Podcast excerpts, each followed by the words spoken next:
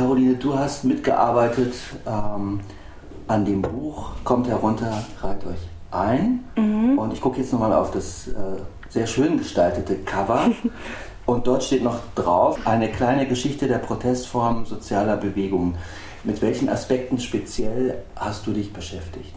Ähm, ich habe einen ähm, längeren Artikel über Warenboykott geschrieben und ähm, an zwei kürzeren mit ähm, anderen zusammengearbeitet zum Transparent und zum Plakat. Mhm. Und bei der Betrachtung der Plakate, das würde mich jetzt so speziell interessieren, mhm. ähm, was ist dir da so aufgefallen? Also inwieweit hat sich die Ästhetik der äh, Plakate in der letzten Zeit gewandelt und auf welche kulturellen Bewegungen wurde möglicherweise Bezug genommen? Hm. Also der Aufsatz zum Plakat ist ja sehr historisch aufgerollt bei uns eigentlich und es geht eher so um so ähm, ja, Medienverständnisse irgendwie so, also wie darüber kommuniziert wird und, und was da irgendwie so die Idee ist, was damit bewirkt werden kann so und also so von der Information irgendwie so im im direkt lokalen Bezug, so also von der Litfaßsäule, an der man sich informiert hat über bestimmte Ereignisse und die man so angesteuert hat, anstatt einer Zeitung vielleicht so.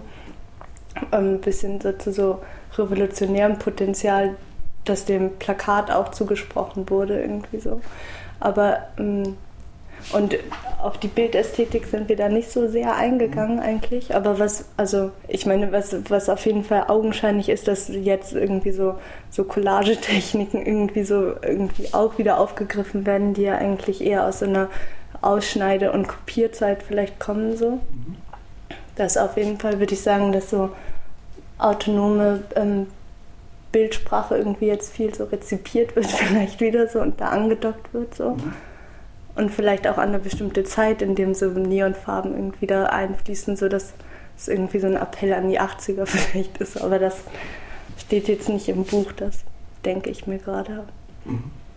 Und ähm, so speziell, was so Protestformen sozialer Bewegungen betrifft, gibt es da eine Entwicklung? Also ich könnte mir vorstellen, wenn ich jetzt so beispielsweise mir überlege, mit welcher Ästhetik zum Beispiel im Rahmen der Euro-Mayday-Kampagne gearbeitet worden ist, dass ja diese Ästhetik abweicht von der traditionellen äh, Bild- und Ton- und Demonstrationssprache, mhm. also herkömmlicher, tradierter, gewerkschaftlicher äh, Bewegung. Mhm.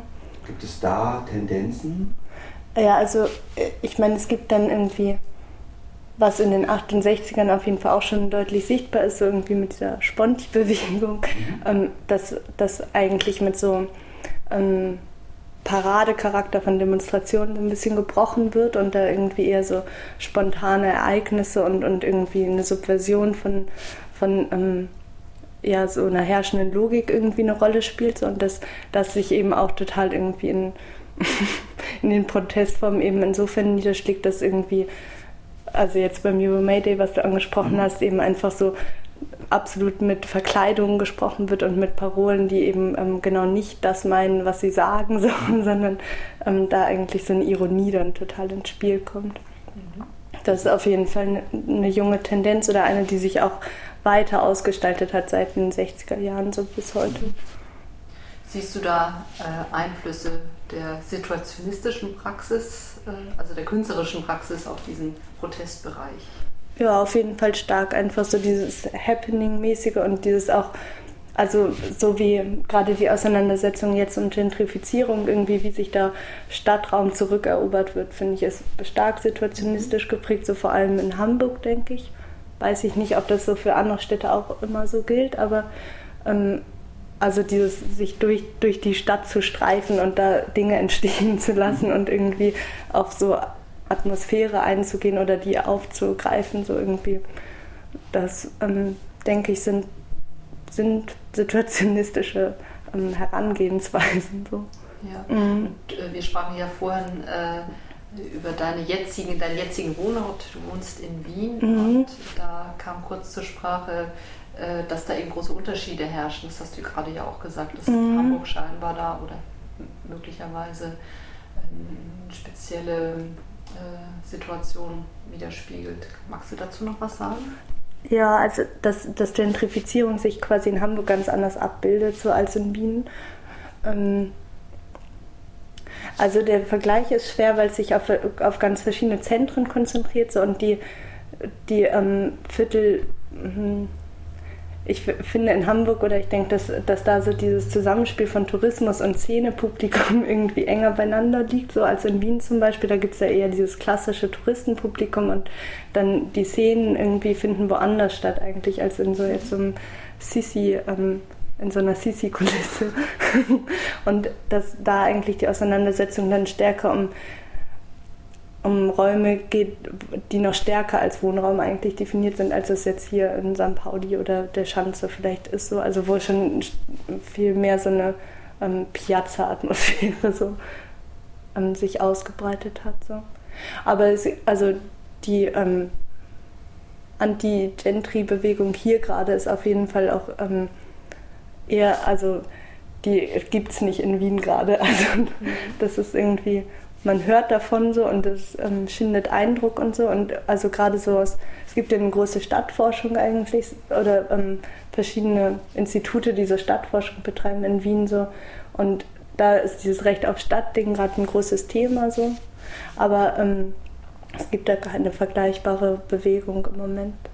Was ich ja spannend finde, ist, dass ja geradezu auch die äh, Institutionen der Stadt bzw. die Institutionen des Stadtmarketings, beispielsweise die Hamburg Tourismus, eher explizit auch mit bestimmten subkulturellen Locations wirbt. Also es ist ja mhm. praktisch auch ein Magnet und wenn man am Schulterblatt in den äh, Cafés sitzt und guckt, welche Menschen übers Schulterblatt kommen, mhm. dann stellt man auch immer fest, dass verstärkt Touristen mit dem Stadtplan unterm Arm gerade äh, die Piazza entlanglaufen, sich die rote Flora angucken.